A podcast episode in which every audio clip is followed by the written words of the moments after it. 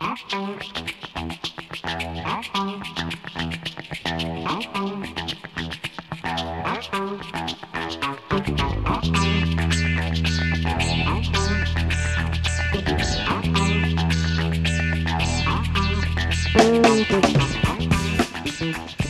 Bonjour à vous toutes, bonjour à vous tous, bienvenue dans l'émission euh, des quatre versants. Encore une nouvelle émission, une nouvelle édition, toujours avec vous, avec grand plaisir.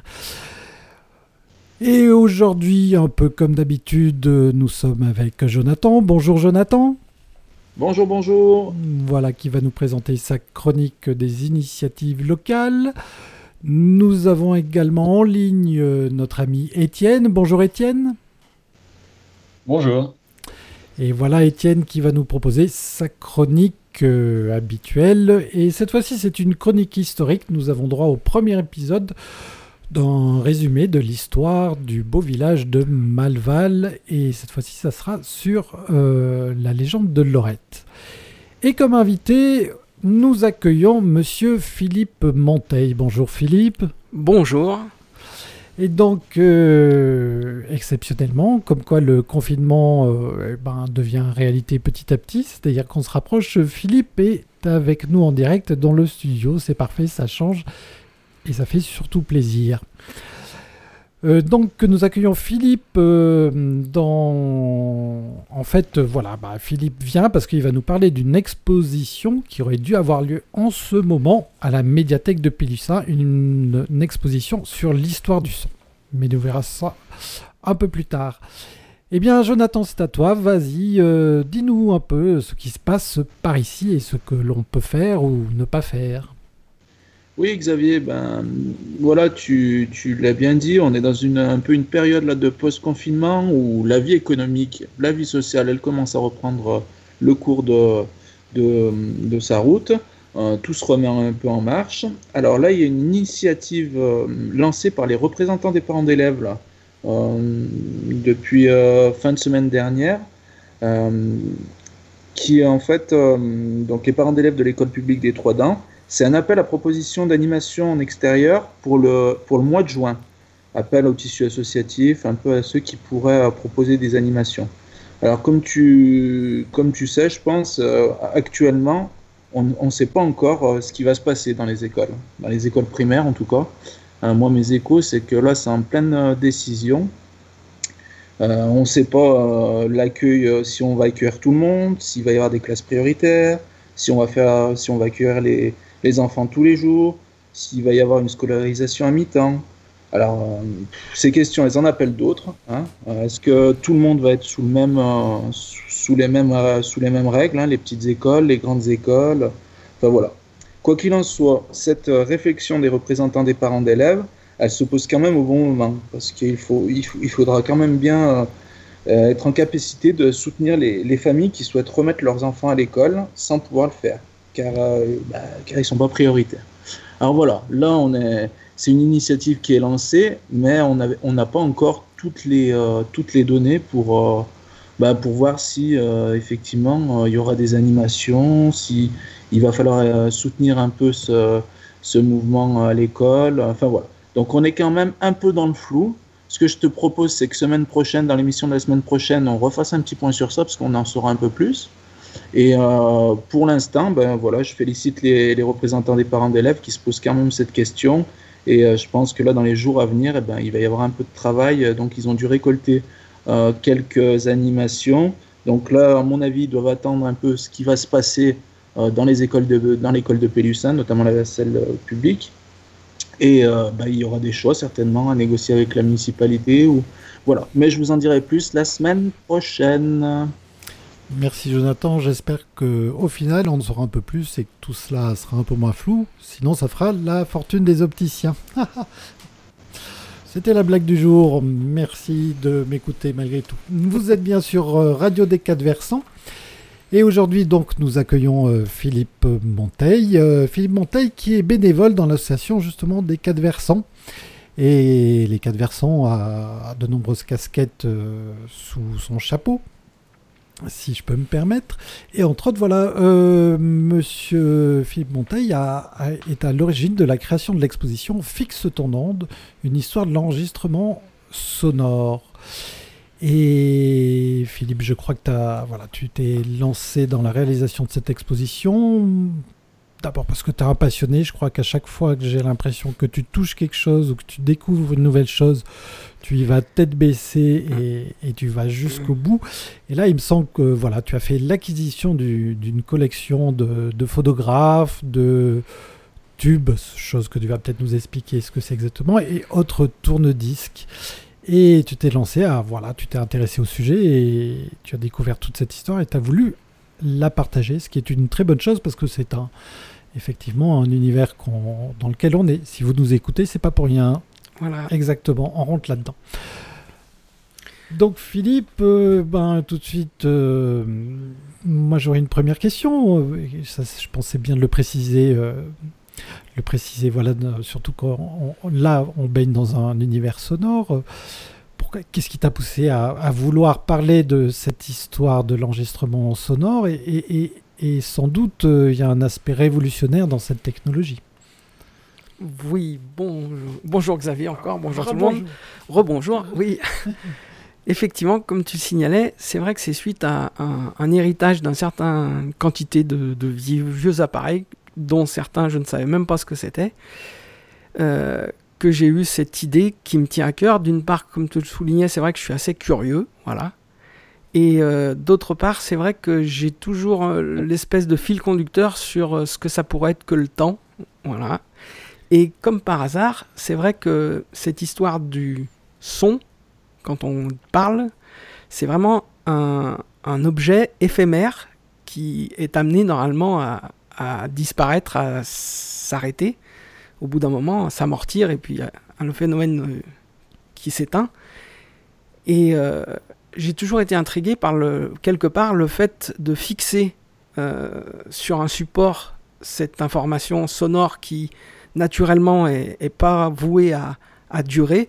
Voilà, ça à mon avis changé beaucoup dans la façon de penser des, hommes, des gens, inconsciemment peut-être, le fait de, vaincre cette espèce de, de, temps, de passer de quelque chose d'éphémère à quelque chose a priori d'immuable. Le, son, il va être enregistré, entre guillemets, bon, pour, pour très longtemps. Et ce paradoxe entre l'instant du phénomène vibratoire sonore et l'enregistrement, bah, m'a intrigué fortement. Voilà. Et donc, devant ces appareils dont j'ai hérité, je me trouvais, comme tu le disais, avec plein de tubes assez fragiles. Et, oui, bah, des tubes. Euh, et, du coup, qui passent à la radio. Qu'est-ce que c'était que ça? Et voilà. Et j'ai découvert que, effectivement, euh, l'histoire de l'enregistrement sonore était une histoire très récente par rapport à l'histoire de l'humanité et encore plus récente par rapport à l'histoire de, la Terre. Euh, et du coup, je me suis intéressé à ça parce que ces tubes, en fait, voilà, c'est fin, fin 19e et c'est les premiers supports qui ont été, entre guillemets, commercialisés à assez grande échelle avec des productions industrielles et notamment en Europe grâce euh, aux usines Pathé alors je, préciserai pour ceux qui ne voient, pas très bien ce que c'est que ces tubes, eh ben, en fait c'est l'ancêtre du disque vinyle, voilà. mais au lieu d'être un, disque plat, eh ben, c'est un support cylindrique. Voilà, c'est un support cylindrique sur lequel il y a les sillons. Et sur, lesquels on posait les Sur sont gravées les vibrations sonores. et, et, donc voilà, donc je me suis intéressé à tout ça, effectivement. Et au départ, j'avouerais que j'étais parti surtout sur le côté euh, mécanique, euh, c'est-à-dire l'enregistrement sonore sans le support de l'onde électrique, du phénomène d'électricité. Et c'est vrai qu'en discutant avec Xavier des quatre versants, il a dit Mais non, si on fait une expo sur le son, autant aller plus loin, autant continuer, autant aller jusqu'au numérique. Et du coup, on a une exposition qui va couvrir en fait le début du 19e, on va dire, avec les premières techniques de fixation de vibration sur un support physique. En l'occurrence, c'était de la cire euh, animale, végétale, euh, qui venait, euh, sur lequel une, le, premier, le premier enregistrement est, lié à, un Français. des, tubes de grande consommation. Donc le premier enregistrement, c'est un, un, poil de sanglier qui vibre selon la voix du, du celui qui se fait enregistrer là, Martin Martinville et Léon Scott Martinville, hein, et on est en 1857, un Français. Et récemment, enfin il y a une dizaine d'années, la Bibliothèque nationale, euh, je crois, à Paris, a réussi à lire son, enregistrement et on a pu écouter. Lui, il l'avait jamais entendu. Donc euh, presque 150 ans après, plus de 150 ans après, on a pu réécouter la voix qui avait été enregistrée. Il avait utilisé de la de la scie, la suie, suie sur une feuille d'étain, merci. Et donc euh, il faisait amplifier sa voix par un, un, cône métallique, euh, comment dire, un, porte-voix, mais à l'envers, un, pavillon euh, d'un phonographe, quoi, en fait, utilisé à l'envers. Et ça a fait vibrer le poil de sanglier qui a gravé ses vibrations sur la cire.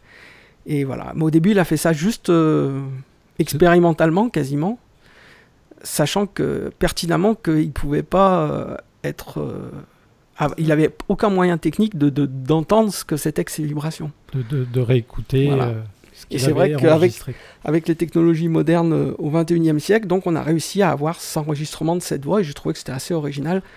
Ah bah. ce, ce, travail, enfin ce, cette expérience, cette expérience et qui, qui, quelque part aboutit 150 euh, ans après, à peu près dans notre époque à nous aujourd'hui, quoi.